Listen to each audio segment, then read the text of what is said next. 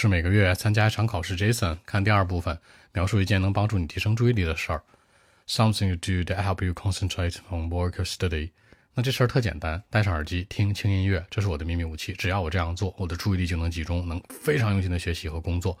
因为我这个人呢，是属于特别特别容易走神儿的。街边那些噪音呢，别人的一些窃窃私语啊，或者手机的一些讯息啊，只要这些东西，我就没法学习，没法工作。所以说呢，这是针对我个人的问题能够解决的一个小方法。哎，我觉得特好用，用了很多年了，非常棒。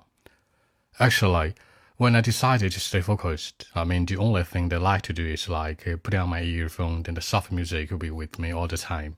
I mean, after doing so, I would like, you know, concentrate more on my study and work effectively and efficiently. I don't know why, but it's really helpful for me in life, you know.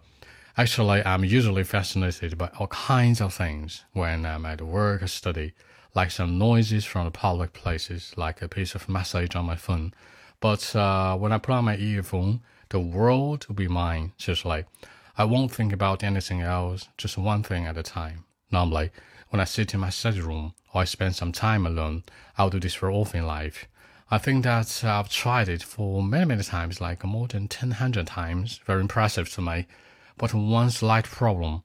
I can't do it. I mean, when I'm sitting in the class or having the lesson, you know, I have to listen to my teacher. So this is like the secret weapon to concentrate on my work and study. Very impressive. That's it. 好，戴上耳机听音乐。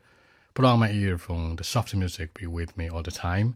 效果显着，effectively and efficiently 被什么什么所吸引 ，be fascinated by 那秘密武器 secret weapon 一个小的问题啊，one slight problem。微信 b 一七六九三九零七。